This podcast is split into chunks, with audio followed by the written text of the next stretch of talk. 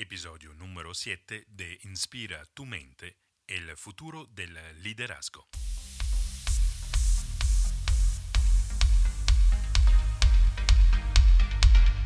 Cada semana Inspira tu mente te trae ideas, inspiración, recursos y prácticas para despertar y manifestar el líder que está dentro de ti. El propósito de este podcast es de expandir tu inteligencia emocional y espiritual para que puedas prosperar en un mundo disruptivo y exponencial.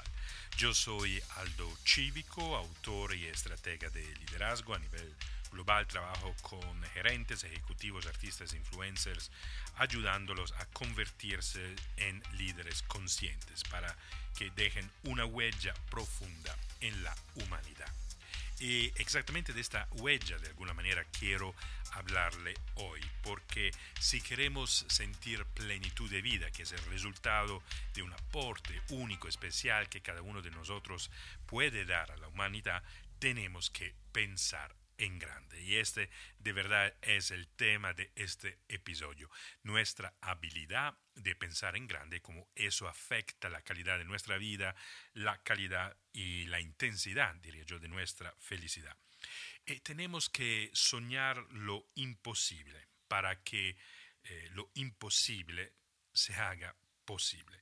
Eh, el artista grande Michelangelo, que eh, pintó la la capilla Sistina en el Vaticano, decía que el peligro que nosotros tenemos no es pensar en grande y después no lograr alcanzar este objetivo que nosotros nos soñamos y nos imaginamos, sino que pensar pequeño y lograrlo. Y pienso que esto es quizás la mejor eh, definición de mediocridad que he encontrado. Entonces, en varias de las sesiones de coaching con clientes, eh, muchas veces es una pregunta, eh, quizás entre las preguntas más difíciles que yo hago, sobre todo al comienzo de un proceso de coaching con mi cliente, que es, ¿qué es que quieres de verdad? De verdad, de verdad, ¿qué es en lo más profundo de ti? Si tú te miras en tu esencia, ¿qué es que quieres mm, de ti? ¿Qué es que lo quieres eh, lograr? ¿Quién quieres ser? Eh, cuál es la realidad que quieres crear para ti mismo. Y esto realmente, pensar en estos términos, eh, crea eh, muchas veces confusión en mis clientes. porque, y, muchas veces mm, hasta se echan atrás, no quieren no contestarme, me dicen, pues como me pasó hace unos días con un cliente, me dijo, pues para mí es más fácil saber qué es que no quiero en mi vida. Déjame empezar por allá, eh, lo que uno no quiere. Y de esta manera dedicamos nuestras energías y nuestros esfuerzos a lo que queremos evitar y pasamos mucha parte de nuestra jornada, trágicamente a veces pasamos también mucha parte de nuestra vida pensando en lo que queremos evitar.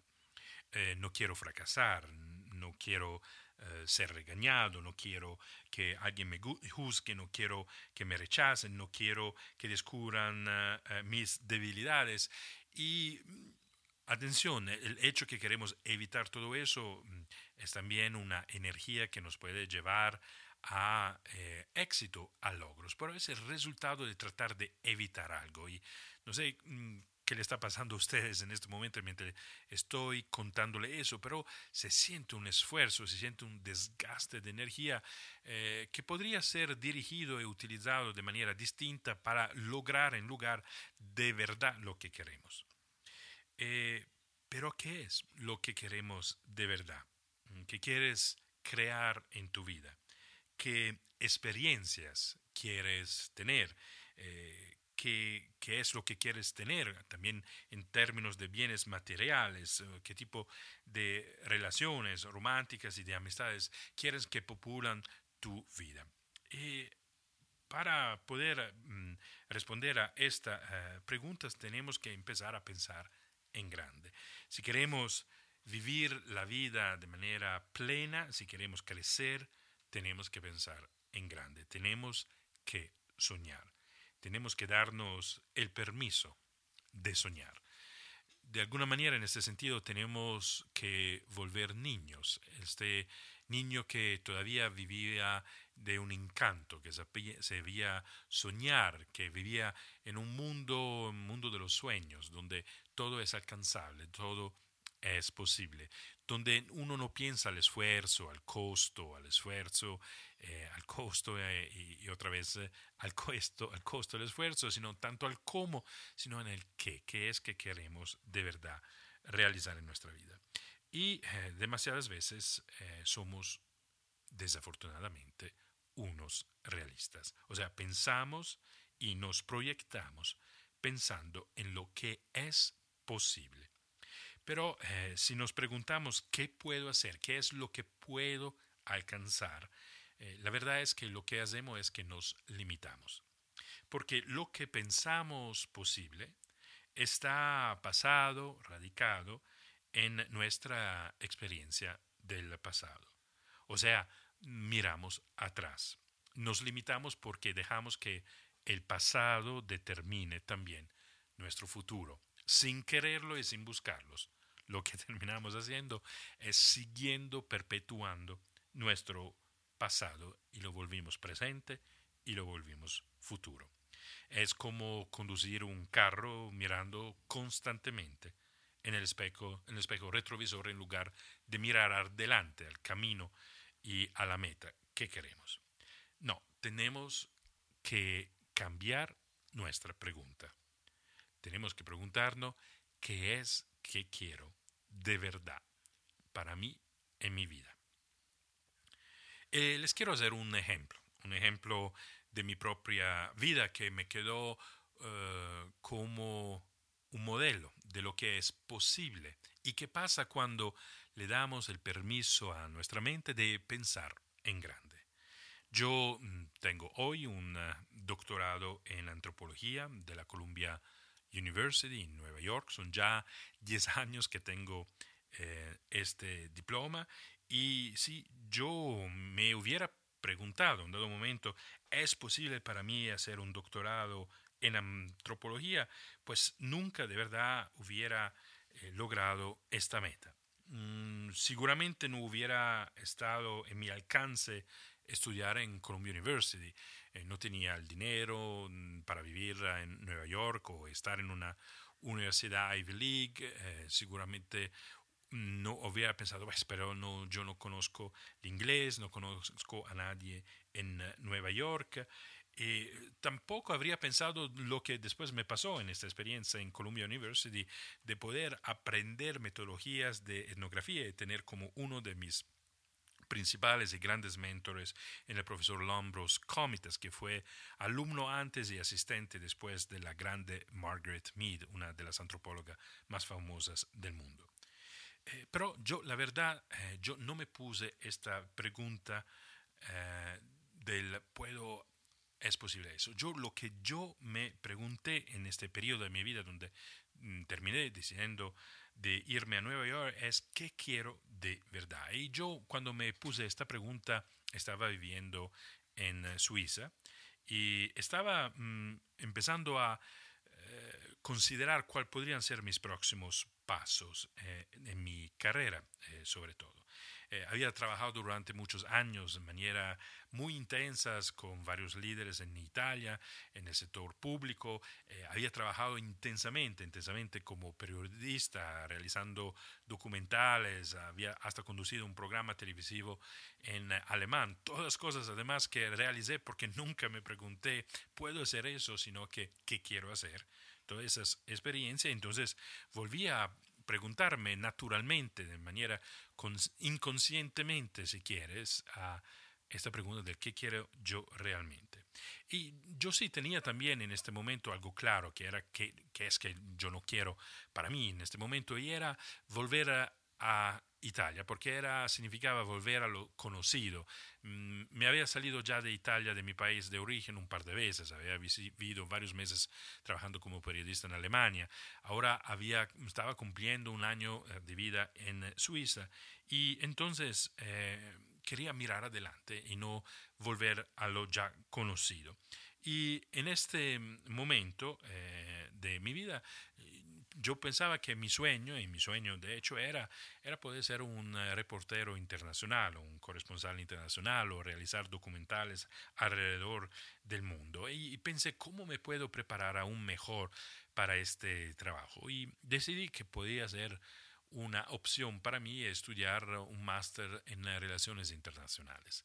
Y me pregunté, pero ¿dónde te querías? ¿Dónde quieres? ¿Dónde te gustaría estudiar este máster? Y una ciudad donde yo siempre eh, tenía el sueño de por lo menos visitar una vez en mi vida era Nueva York, eh, un sueño que yo tenía desde niño. Entonces eh, busqué en Google maestría Relaciones Internacionales Nueva York y me salió la maestría en este campo en la Escuela de Relaciones Internacionales de la Columbia University.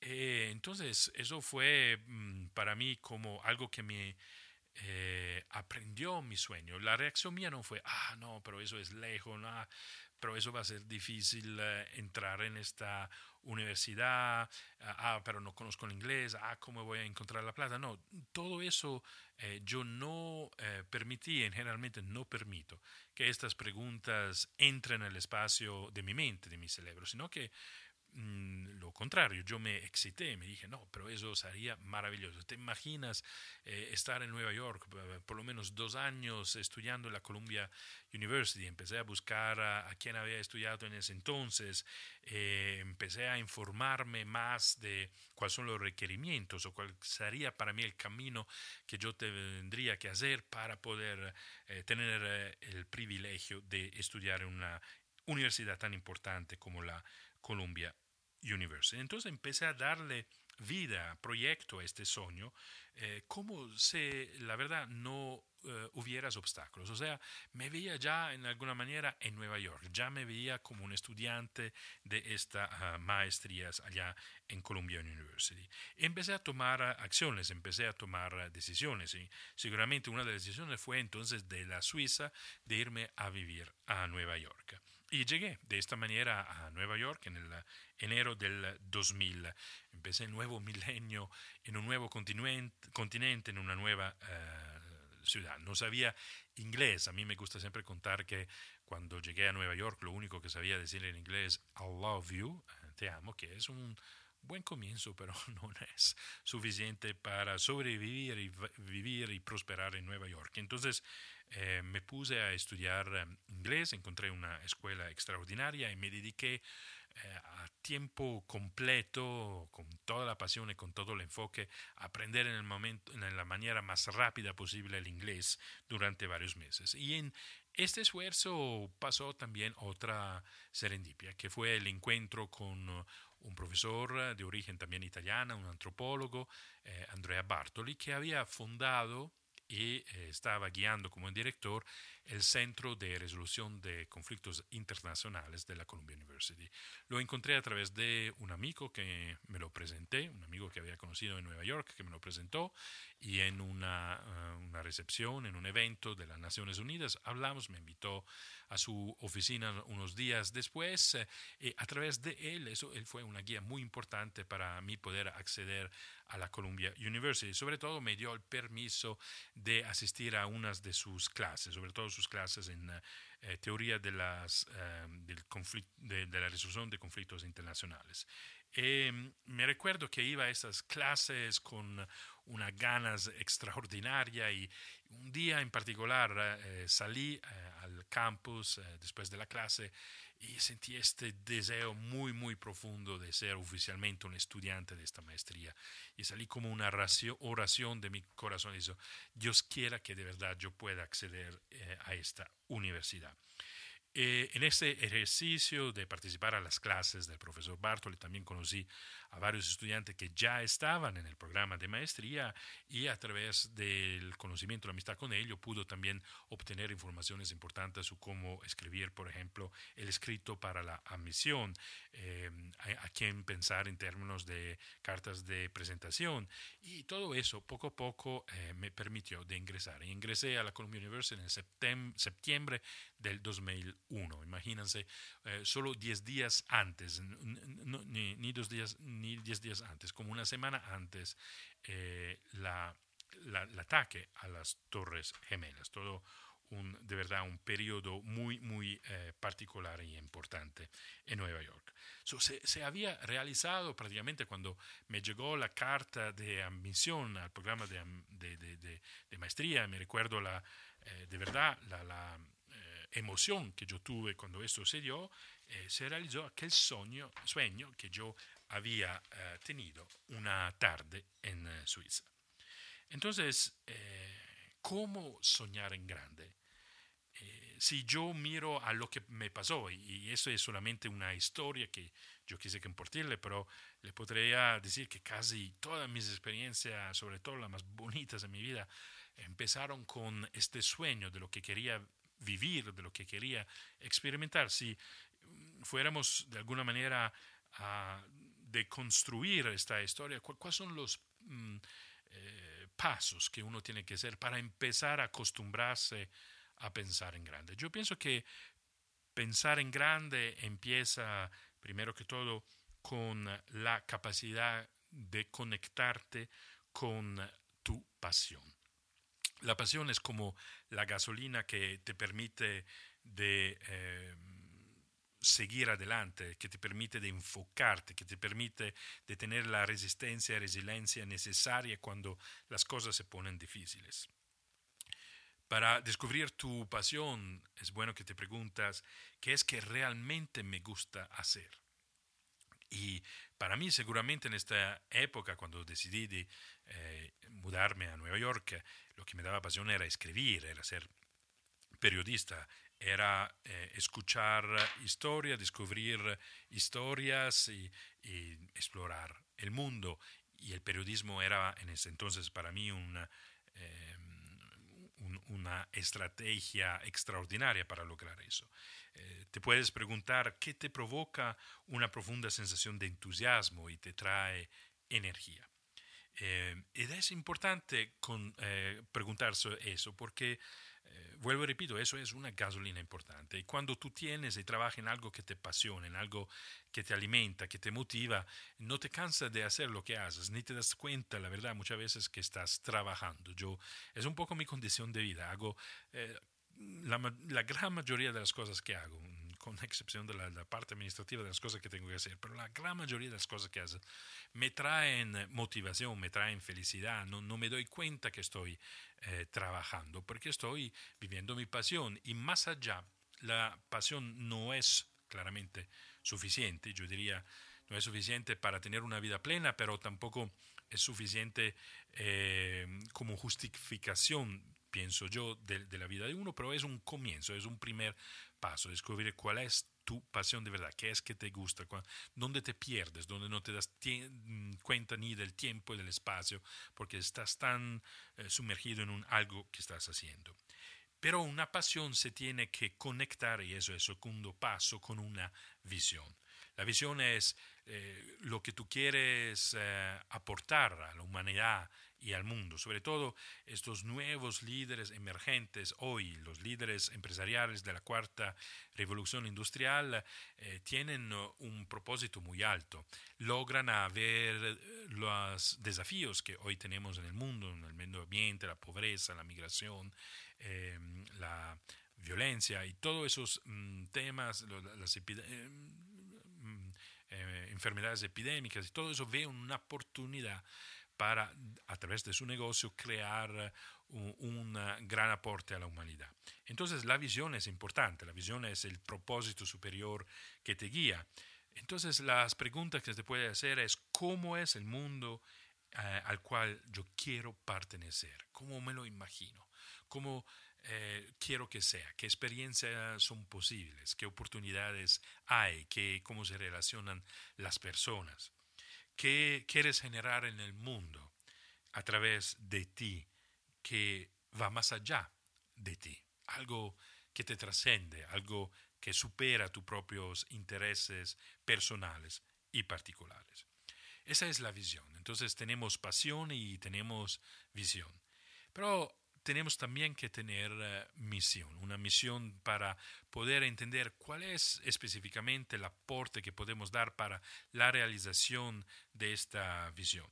¿Cuál, es, em, cuál va a ser tu aporte único para que esta visión se realizara. Tengo un amigo científico que trabaja a los máximos niveles a nivel mundial y estuvimos acá en, eh, en, Medellín en estos días juntos y pude observarlo, pude escucharlos mucho y me impresionaba cómo su visión era seguramente salvar vidas, eh, era prolongar la experiencia, los años de vida que tenemos a disposición. Y su misión era eh, poder ofrecer diagnósticos y terapias, sobre todo contra contra mm, enfermedades muy graves como el cáncer o otras infecciones y, esta era como su misión, desarrollar estos mecanismos, estos protocolos eh, poderosos y sencillos al mismo tiempo para una diagnosis precoz de cáncer, de otras enfermedades y terapias muy efectivas y eh, muy disruptivas, si queremos, en el mundo de la, de la salud. Esa era su misión, para realizar una visión aún más grande, que era salvar vidas, un propósito superior. Pero esto también no es suficiente. Necesitamos también cuidar a nosotros mismos, o sea, necesitamos tener una ambición. ¿Cuál es entonces el tipo de vida que quieres crear para ti? Esta es tu, eh, ¿verdad? tu ambición. ¿Qué es que lo que quieres lograr eh, en realidad? Seguramente este amigo del cual le habla quiere ser un científico disruptor, un unicornio, un, alguien absolutamente innovador. Esa es su ambición. Pero es una ambición que él no vive por en sí mismo y fine a sí mismo, sino que es una ambición legada a su misión y sobre todo legada a su pasión y a su visión. Entonces, ¿cómo pensar en grande? Para pensar en grande podemos empezar a mirarnos a eh, estas cuatro dimensiones. La dimensión de nuestra pasión, conectarnos con nuestra pasión. Y después la visión, cuál es el aporte único que queremos dar y el, instrumento, el vehículo que vamos a utilizar para realizarlo a través de nuestra misión y de tal manera lograr también nuestra ambición, que es otro eh, momento de motivación muy, muy importante y muy eh, fundamental. Y pienso que todo eso de pensar en grande tiene sentido pensarlo ahora que estamos finalizando este año, el 2019. Faltan pocas semanas, de verdad. Ya estamos eh, en la mitad de noviembre mientras estoy grabando este episodio. Y eh, empezamos a mirar más allá del 2019. Miramos al 2020. Y podemos pensar eh, al nuevo año en grande. Gracias por acompañarnos en este episodio de Inspira tu mente, donde hemos hablado del por qué, cómo es importante pensar en grande. Y el próximo episodio tengo un invitado también muy especial, alguien que de verdad la rompió porque pensó en grande. Eh, hablo de Juan José Zuluaga, un empresario de mucho éxito que creció en una familia muy uh, numerosa, con muchas necesidades económicas, pero también con mucho amor y que logró resultados extraordinarios y que siempre, siempre pensó en grande. Muchísimas gracias por uh, escucharme. Te invito a suscribirte a mi podcast en la plataforma de tu elección, así que no pierdes el próximo episodio y los demás episodios. Y siempre me puedes contactar y escribir mensajes a mi WhatsApp en, con el número colombiano 57 por Colombia 317 3638. 57 317 372 3638. Lo repito eh, por última vez, el uh, código para Colombia 57 y después el 317 372 3638. Muchísimas gracias, nos escuchamos la próxima semana. Seguimos pensando en grande, probar para creer. Chao.